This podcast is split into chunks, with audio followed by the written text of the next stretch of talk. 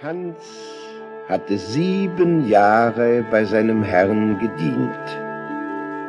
Da trat er eines Tages vor ihn hin und sprach, Herr, meine Zeit ist um. Nun möchte ich gern wieder heim zu meiner Mutter. Da führte der Herr Hans in die Stube und sagte zu ihm, Du hast mir treu und ehrlich gedient. Zum Lohne gebe ich dir einen Klumpen Gold so groß wie dein Kopf. Hans nahm das Gold, hob es auf seine Schulter und machte sich auf den Weg. Wie er so dahinging und immer ein Bein vor das andere setzte, begegnete er einem Reiter, der frisch und munter dahertrabte.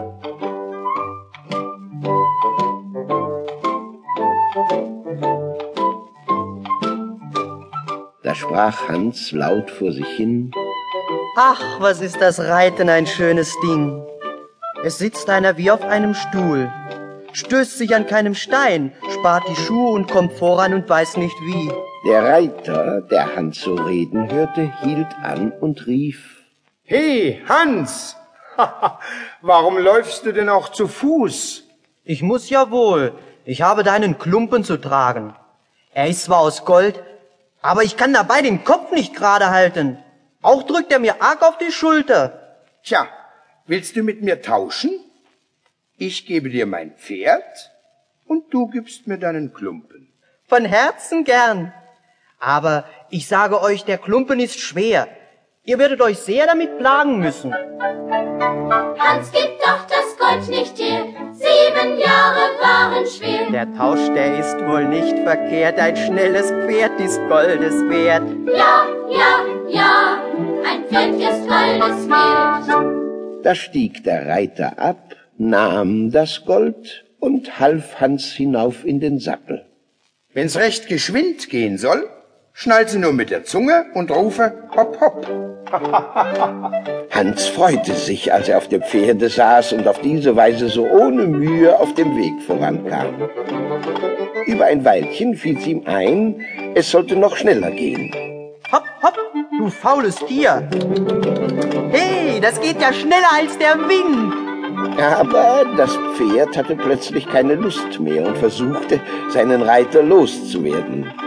Hans, der auf dem Rücken des Pferdes kein großer Meister war, konnte sich bei den wilden Sprüngen nicht lange im Sattel halten, und ehe er sich versah, war er abgeworfen und lag in einem Graben.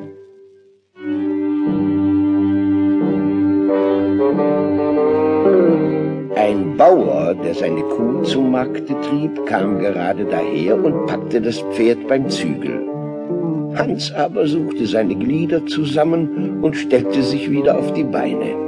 Er war sehr verdrießlich und sprach zu dem Bauer, Es ist ein schlechter Spaß, das Reiten, zumal wenn man auf so einem Meere gerät wie diese, die stößt und einen herabwirft, dass man den Hals brechen kann. Nie und nimmer setze ich mich wieder auf diesen Gaul. Da lob ich mir eine Kuh, da kann einer mit Gemächlichkeit hinterhergehen und hat obendrein seine Milch, Butter und seinen Käse jeden Tag gewiss. Was gäbe ich darum, wenn ich eine Kuh hätte? Der Bauer, der seine alte Kuh gern loswerden wollte, sah hier eine gute Gelegenheit und sprach zu Hans, Nun, wenn ich dir damit einen Gefallen tue, so will ich meine Kuh mit deinem Pferd tauschen. Hans, gib doch das Pferd nicht her. Sieben Jahre waren schwer. Der Tausch, der ist wohl nicht verkehrt, die gute Kuh ist Goldes wert. Ja, ja, ja, die Kuh ist Goldes wert. da willigte Hans mit tausend Freuden ein. Der Bauer schwang sich aufs Pferd und ritt zufrieden davon. Hans aber sprach zu sich, Habe ich nur ein Stück Brot, und daran wird mir's doch nicht fehlen, so kann ich dazu Butter und Käse essen. Habe ich Durst, so melke ich meine Kuh und trinke Milch. Nun trieb Hans seine Kuh weiter, immer dem Dorfe seiner Mutter zu. Die Sonne brannte unbarmherzig auf ihn herab, und nach einer guten Zeit klebte ihm vor Durst die Zunge am Gaumen. Jetzt will ich meine Kuh melken und mich an der Milch laben. Aber als er das Tier an einem Baum festbinden wollte,